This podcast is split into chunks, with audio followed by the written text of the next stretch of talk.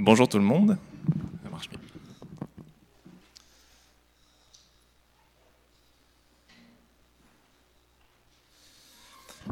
Avant de commencer, j'aimerais encore prier pour euh, remettre ce moment. Merci Seigneur parce que euh, bah, tu es un Dieu tout-puissant, un Dieu qui nous aime et j'aimerais te remercier pour cela. Et euh, bah, on croit en toi et j'aimerais vraiment t'inviter pour ce moment t'inviter, toi et ton esprit, pour que tu puisses nous guider, que tu puisses nous enseigner et tu puisses aussi euh, nous faire grandir euh, dans la foi. Amen. Approchez ça un peu.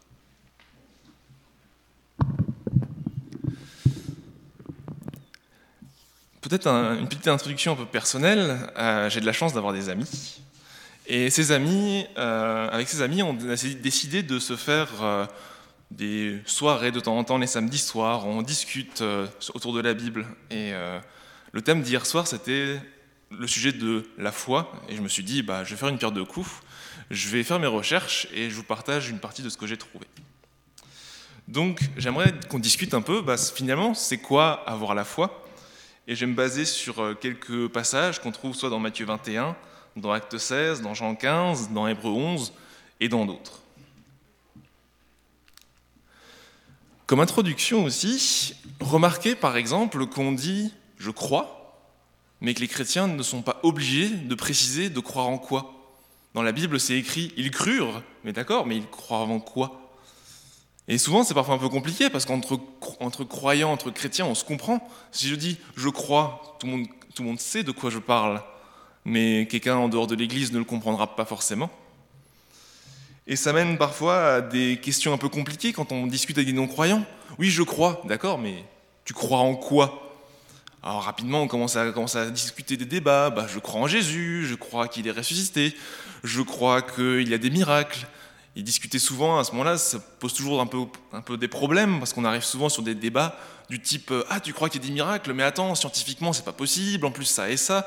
Et ce qui fait que souvent les débats deviennent compliqués, parce qu'on croit quelque chose, mais on a besoin de le justifier, de le prouver, donner des preuves.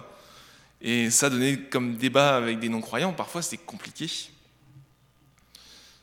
Et un dernier point, c'est souvent, euh, j'appellerais ça le, le dilemme du petit chrétien qui vit dans une famille chrétienne, se pose le temps au bout d'un moment où on se pose la question je sais ou est-ce que je crois? On me l'a enseigné, mais est-ce que moi je crois ou est-ce qu'on me l'a transmis et est-ce que moi je sais juste ce qu'il s'est passé?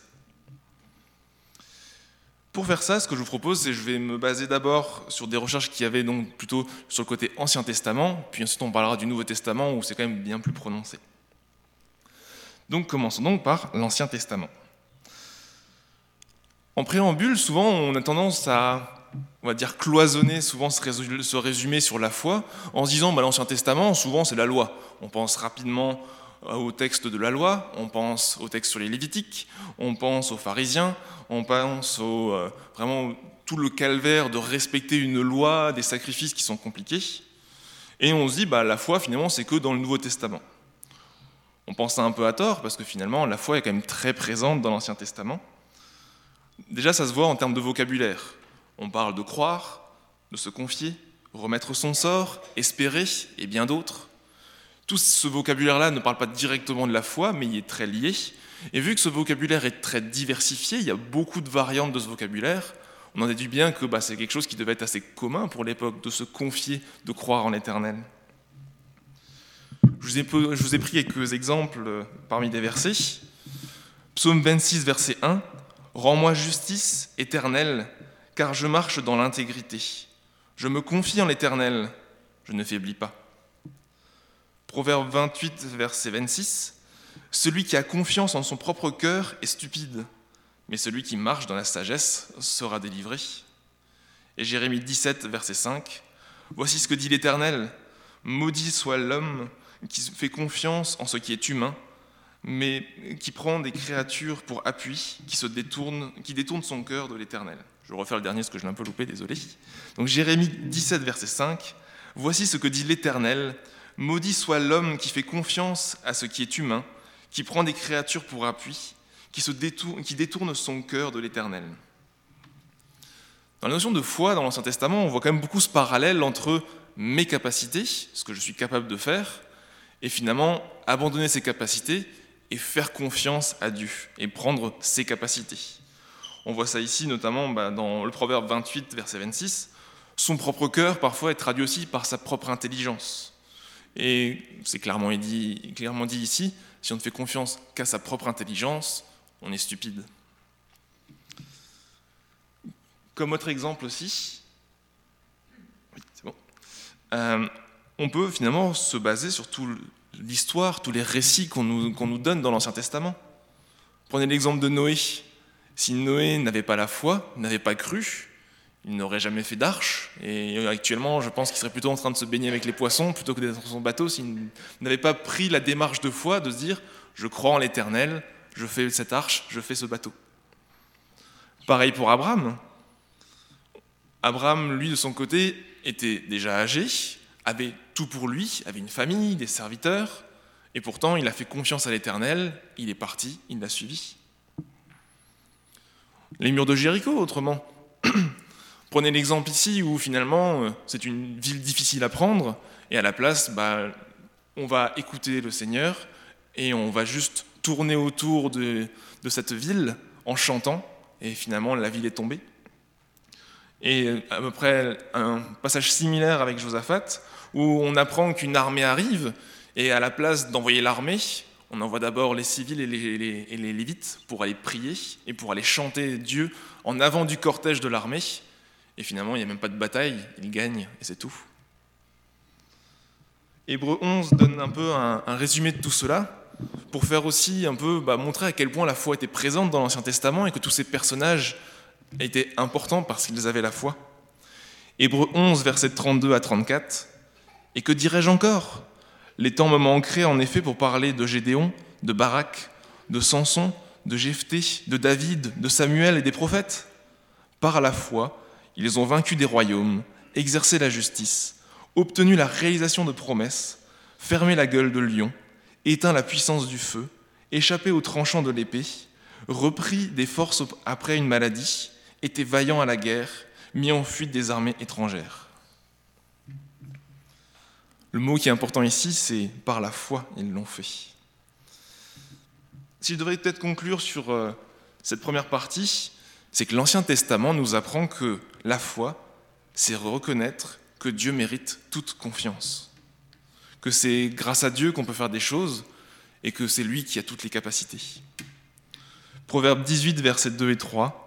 Je t'aime, éternel, ma force, éternel mon rocher, ma, forteresse, mon libérateur, mon Dieu, mon rocher où je trouve un abri, mon bouclier, la force qui me sauve, mon rempart. J'ai choisi ce passage parce qu'on ne parle pas de foi ici, mais il faut quand même être sacré croyant et une grande foi pour déclarer qu'on fait confiance à Dieu. Et ici, le psalmiste listant toutes les qualités qu'il donne à Dieu, en disant Tu es mon rocher, mon rempart, mon bouclier. Il devait quand même avoir sacrément confiance pour lui, faire, pour, euh, lui accorder une telle, une telle place dans sa vie. Donc, si l'Ancien Testament nous raconte finalement que Dieu mérite toute confiance, que nous raconte le Nouveau Testament Donc j'avancerai un petit peu justement dans nos lectures. Et ce qu'on remarque déjà, c'est que la foi dans le Nouveau Testament, elle est présente quasiment partout. En grec, il y a trois mots que j'ai retrouvés finalement qui qualifient la foi. Le nom pistis, le verbe pistuo, désolé pour ma prononciation, je ne m'y connais pas, euh, et pistos, l'adjectif. Ce qui est intéressant ici, c'est que finalement, à ces trois mots, ils apparaissent près de plus de 300 fois.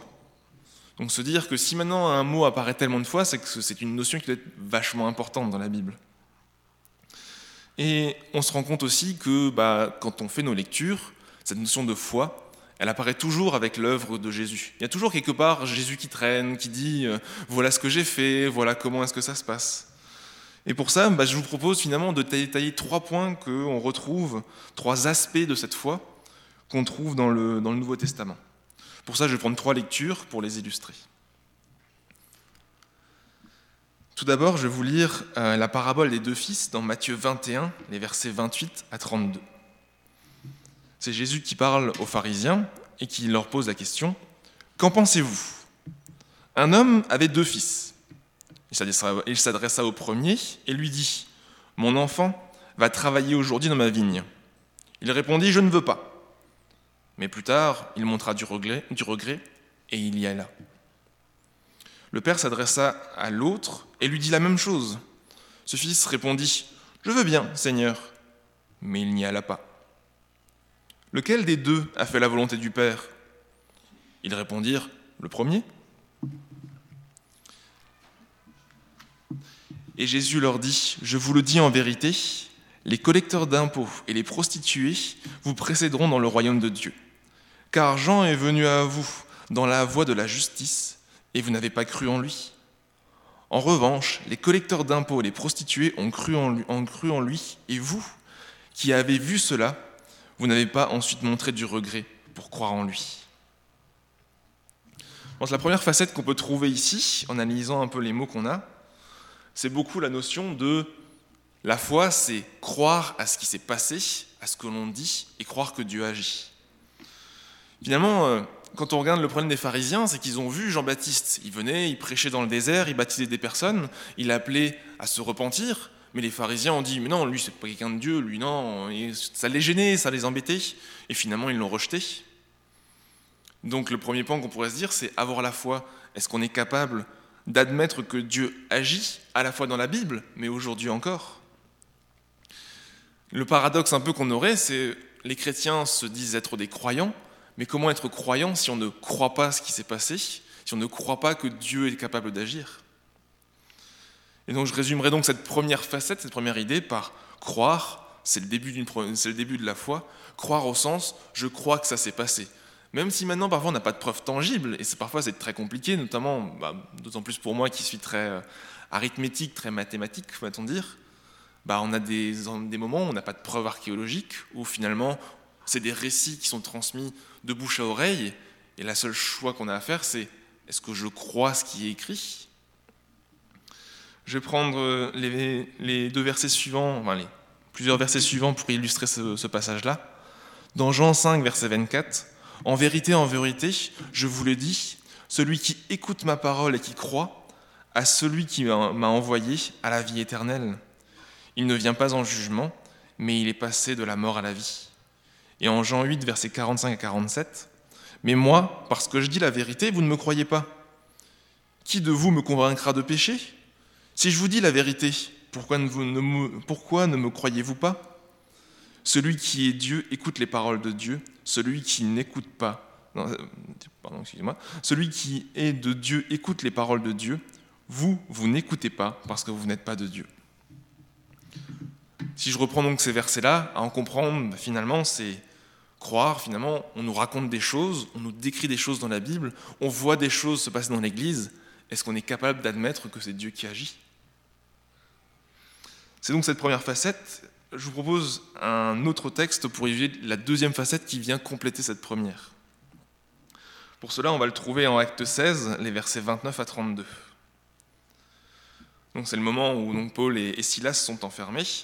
Ils étaient en train de chanter, et verset 25, vers le milieu de la nuit, Paul et Silas priaient et chantaient les louanges de Dieu, et les prisonniers les écoutaient. Tout à coup, il y eut un tremblement de terre si violent que les fondations de la prison ont été ébranlées. Toutes les portes sont immédiatement ouvertes et les liens de tous les prisonniers ont été détachés. Lorsque le gardien de la prison s'est réveillé et a vu les portes de la prison ouvertes, il a tiré son épée, prêt à se tuer car il croyait que les prisonniers s'étaient enfuis. Mais Paul a crié d'une voix forte ne te fais pas de mal, car nous sommes tous ici.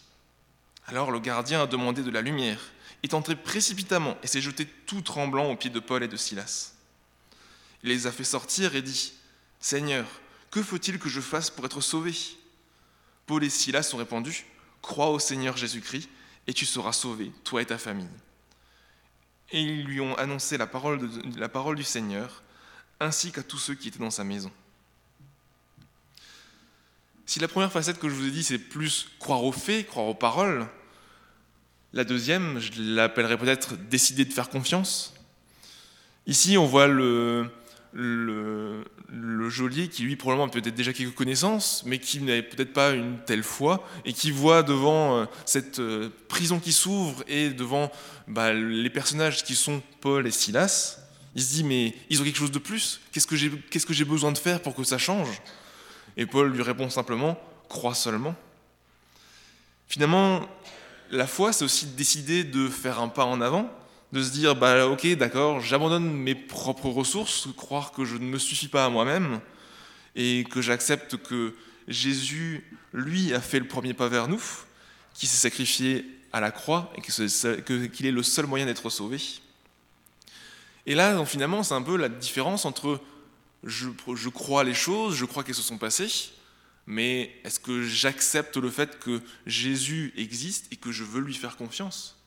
Il y a peut-être deux facettes différentes à ce moment entre purement le savoir, je sais ce qui s'est passé et même sinon j'ai pas toutes les preuves, je décide d'y croire, et je vois Jésus, je veux lui faire confiance. Il arrive des personnes, je pense, qui peuvent croire, admettre qu'un Dieu existe, mais se disent si ce Dieu existe, je ne veux pas y croire parce que je vois dans le monde des choses qui ne me plaisent pas ou qui ne correspondent pas finalement à la bonté de Dieu. Peut-être juste qu'ils ne lui font pas assez confiance pour aller vers lui. Donc finalement, la foi, ça se résume à un choix. Est-ce que je fais confiance à Dieu Est-ce que je fais confiance à Jésus et à Dieu? Est-ce que je fais confiance à ce qu'il y a dans la parole? Et la réponse est soit non, je ne fais pas confiance et je reste sur place, soit oui, je fais confiance et je fais un pas en avant. Jean 3, versets 16 et 18. En effet, Dieu a tant aimé le monde qu'il a donné son Fils unique afin que quiconque croit en lui ne périsse pas, mais ait la vie éternelle. Dieu, en effet, n'a pas envoyé son Fils dans le monde pour juger le monde, mais pour que le monde soit sauvé par lui. Celui qui croit en lui n'est pas jugé, mais celui qui ne croit pas est déjà jugé parce qu'il n'a pas cru au nom du Fils unique de Dieu. Ce verset-là illustre bien quand même le côté de, bah, on peut comprendre, mais il y a une décision, un pas en avant à faire, un pas de foi. Et donc j'aurai ensuite un, dernier point euh, qu'on va lire dans Jean 15, les versets 1 à 8. Jean 15, versets 1 à 8, le cep et les sarments. C'est moi qui suis le vrai cep, et mon père est le vigneron. Tout sarment qui est en moi et qui ne porte pas de fruit, il l'enlève. Et tout sarment qui porte du fruit, il le taille, afin qu'il porte encore plus de fruits. Déjà vous êtes purs à cause de la parole que je vous ai, annoncée. Demeurez en moi, et je demeurerai en vous. Le sarment ne peut porter de fruit par lui-même, sans rester attaché au cep. Il en va de même pour vous si vous ne demeurez pas en moi. Je suis le cep, vous êtes les sarments. Celui qui demeure en moi et en qui je demeure porte beaucoup de fruits, car sans moi, vous ne pouvez rien faire. Si quelqu'un ne demeure pas en moi, il est jeté dehors comme le sarment et il sèche. Puis on ramasse les sarments et on les jette au feu et ils brûlent. Si vous demeurez en moi et que mes paroles demeurent en vous, vous demanderez ce que vous, demanderez ce que vous voudrez et cela vous sera accordé. Ce qui manifeste la gloire de mon Père, c'est que vous portiez beaucoup de fruits. Vous serez alors vraiment mes disciples. Et donc, dernière facette que, que j'aimerais présenter, finalement, c'est que à ce texte-là, on se dit que la foi, c'est un peu plus que croire aussi. Finalement, c'est une relation qu'on a avec Jésus, le fait de demeurer en lui et lui en nous, c'est un peu comme avoir quelqu'un en colocation, se dire que bah, on va passer du temps avec lui, on va faire la vaisselle ensemble, on va résoudre des problèmes ensemble, que lui va nous aider à ranger notre vie. Et donc c'est un peu plus que finalement juste croire et décider de faire un pas en avant et de faire confiance. C'est plus, c'est presque prendre cette confiance, l'appliquer, la mettre en pratique dans une relation et ce texte-là nous dit bien aussi que finalement, si on demeure en lui, bah, ça nous permettra aussi d'aller de l'avant. J'ai résumé ça en la foi, c'est l'attitude de s'attacher à Jésus et d'agir en conséquence. Pour ça aussi, un verset qui l'illustre bien, c'est dans Matthieu 13, versets 22 à 23. On connaît bien ce passage où on, décrit quatre euh, parcelles de terre qui accueillent une graine. Et je vous prends les deux derniers versets pour, euh, pour détailler cela. Matthieu 13, versets 22 et 23. Celui qui a reçu la semence parmi les ronces, c'est celui qui entend la parole. Mais les préoccupations de ce monde et les attraits trompeurs des richesses étouffent cette parole et la rendent infructueuse. Celui qui a reçu la semence dans la bonne terre, c'est celui qui entend la parole et la comprend. Il porte du fruit avec un rapport de 100, 60 ou 30 pour un. Donc finalement, il y a la notion de je comprends, je crois, je décide de faire confiance, mais ensuite il y a le pas supplémentaire de bah, je veux agir, je veux porter du fruit. Je détaillerai ça un peu, un peu plus loin. Mais avant ça, je vous propose peut-être déjà de faire un, un premier bilan avant de partir, passer sur ma deuxième partie. En général, donc, on retrouve de manière dans les textes trois facettes de la foi. On va retrouver la foi au sens je crois aux faits. Là, on peut caractériser ça de savoir. J'ai vu ça dans les, dans les textes, dans les dictionnaires, dans les encyclopédies. On a la foi au sens décider de faire confiance. Maintenant que je sais, est-ce que je fais le choix de faire un pas en avant et de faire, confiance à Jésus dans ma vie? Et ensuite, il y a le dernier point, le fait de s'attacher à Jésus, le fait d'avoir une relation avec lui, de la développer, de faire grandir cette foi. Peut-être pour ce dernier point, j'ai un, un ami m'a donné une, une, comment dire, une, un exemple qui m'avait bien parlé, c'est de se dire, cette foi, finalement, souvent, au début, on la voit avec juste notre savoir, on en parle, donc ce qui fait que c'est les prémices, c'est un peu le, début qu'on a, l'étincelle. Parfois aussi qui est poussé par Dieu, par un verset qu'on entend, par une parole, par quelqu'un qui croise notre chemin. Ensuite se pose au moment, le moment où qu'est-ce qu'on fait? Est-ce qu'on fait un choix? D'accord, c'est le moment de la conversion. Est-ce que je vais plus loin? Et ensuite, une fois qu'on a fait ce choix, bah, finalement, qu'est-ce qu'on fait pour que ça avance? Et cette relation, parfois, on est un peu bloqué, on fait du surplace. On se dit, ouais, je vois, d'autres ont plus la foi que moi, si on peut donner des critères de, quantité, mais qu'est-ce que je fais pour aller plus loin? Et cette notion, c'était de, bah, plus de foi appelle plus de foi. Cette notion de relation, c'est j'ai un peu la foi, donc je je vais faire confiance à Jésus. Jésus va me donner quelque chose et durant cette relation va me faire grandir. Mais à la fin, quand j'aurai grandi, bah, je serai appelé finalement à croire encore plus. Vu que je crois encore plus, j'ai encore plus la foi. Et vu que j'ai encore plus la foi, je crois encore plus, etc. etc. Et donc cette euh, conclusion un peu que je ferai ici, c'est que c'est surtout dans cette relation qu'on développe cette foi. J'aimerais peut-être aller pousser un peu plus loin avec euh, des petits aspects finalement où là la foi est citée de manière spécifique dans la Bible, plutôt soit parce qu'elle est détaillée, soit sinon parce qu'elle est importante pour certaines choses. Premièrement, ce qu'on va déjà trouver, euh, c'est que la foi, finalement, c'est un peu une source de miracles.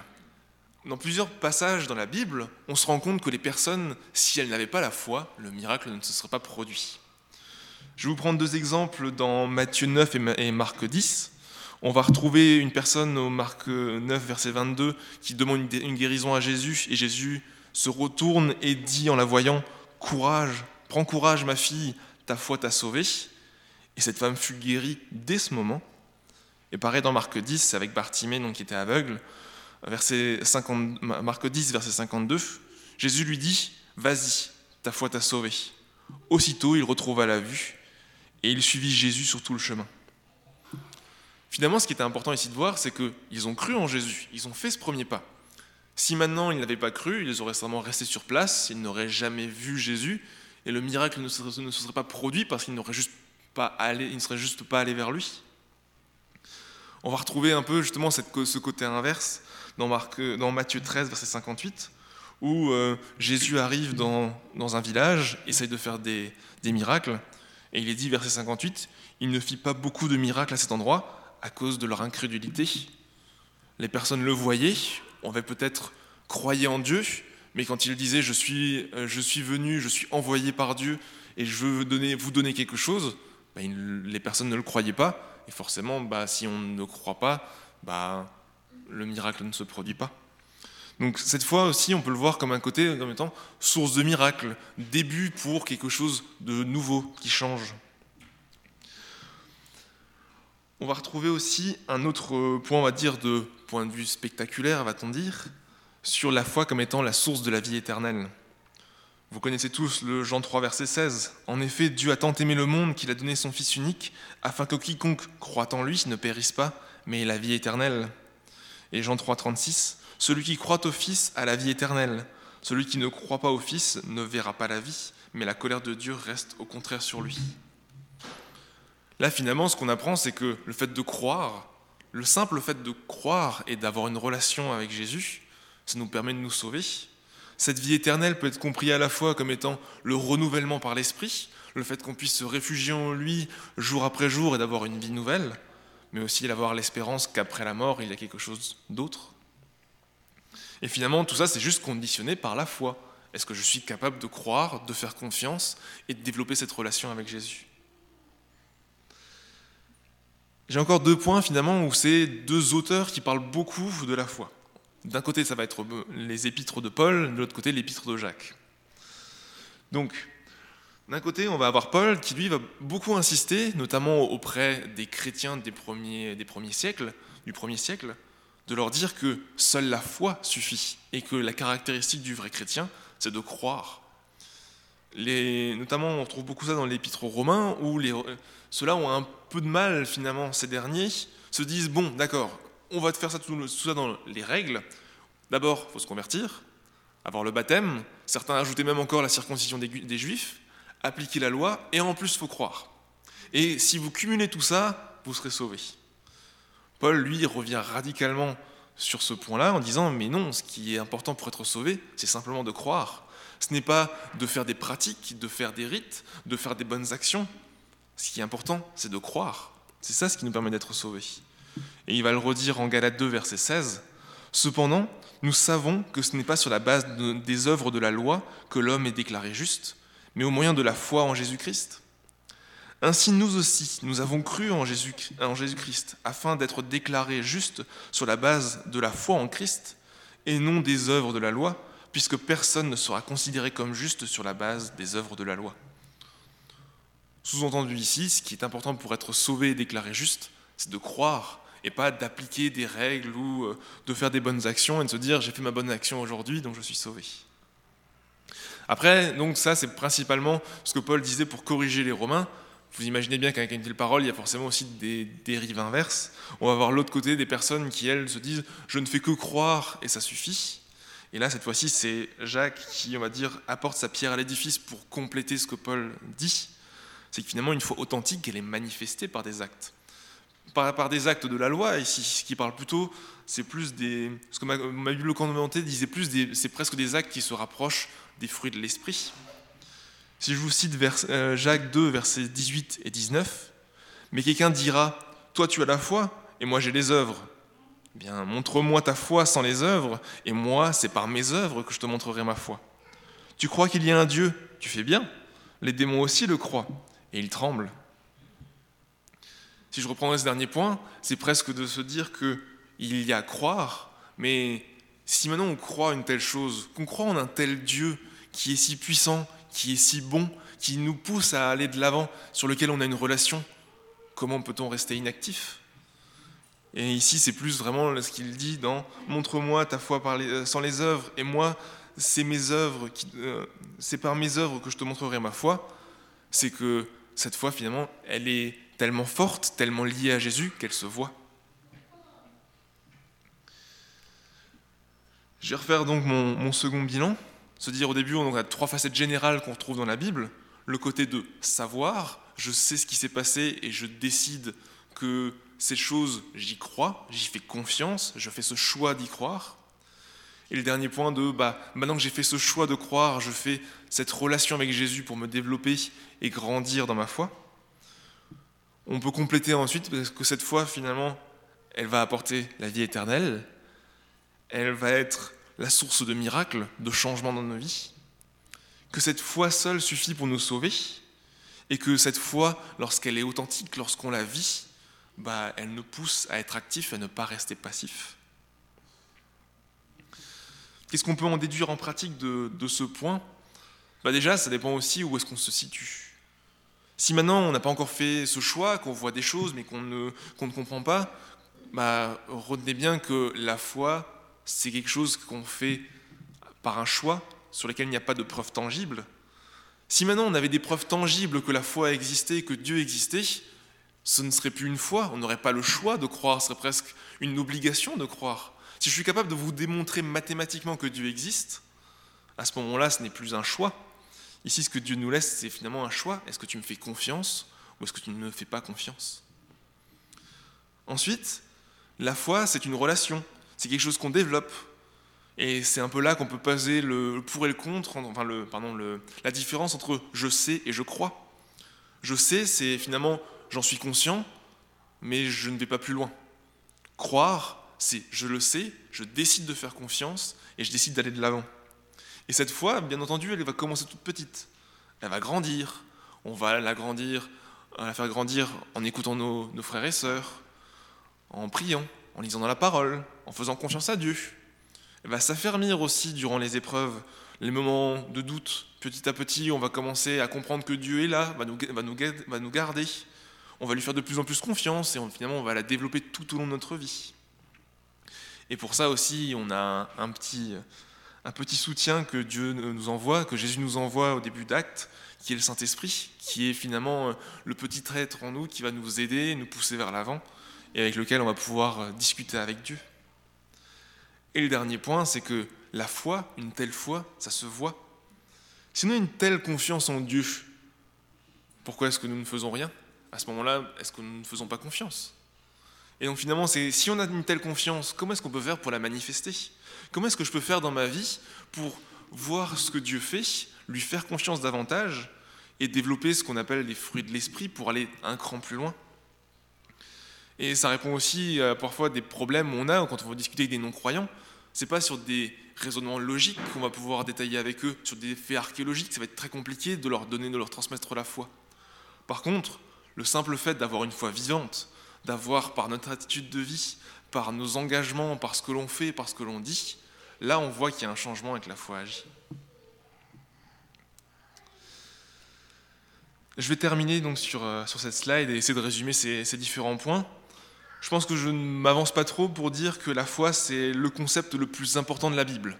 on peut le mettre en comparaison avec l'amour, je suis d'accord, euh, mais c'est quand même un point qui est très important. Et cette foi, finalement, ça commence par une prise de décision, sans preuve forcément tangible, ce qui est compliqué à faire, mais qui pousse à la confiance. Ça va nous demander de renoncer à compter sur nos propres qualités, de renoncer à notre propre personnalité, pour plutôt croire au fait qu'on a un Dieu tout-puissant qui nous a donné ses promesses et qui nous a envoyé Jésus. Jésus, lui, de son côté, nous transmet l'amour. Et ce qu'on a à faire confiance, c'est en croire en cet amour et en son œuvre. On peut demander la puissance de son Saint-Esprit pour nous aider, pour nous guider, nous faire avancer. Et que quand cette foi, quand elle nous anime, finalement, elle nous pousse à obéir à Dieu et à agir. J'aimerais terminer en priant. Merci Seigneur parce que bah, tu es bon, tu es tout puissant et que bah, tu es aussi tout patient. Tu nous attends, tu nous demandes juste de te croire et que cette seule, cette seule foi, le simple fait de croire permet de nous sauver. Et pour ça, j'aimerais vraiment t'en remercier. J'aimerais aussi à ce que tu nous aides pour faire grandir cette foi, que euh, tu puisses nous aider à te faire confiance, qu'au jour le jour, on puisse euh, s'en remettre à toi, remettre euh, notre sort à toi, pour qu'on puisse avancer, qu'on puisse grandir avec toi, et que petit à petit cette foi grandisse, que cette relation avec toi grandisse, qu'on puisse aussi voir comment est-ce qu'on peut s'investir, comment est-ce qu'on peut changer notre vie pour la conformer à ce que tu nous demandes, trouver ce que tu veux nous dire, là où tu veux nous placer, et que tu puisses nous aider au quotidien pour que cette foi, on puisse la transmettre aux autres. Amen.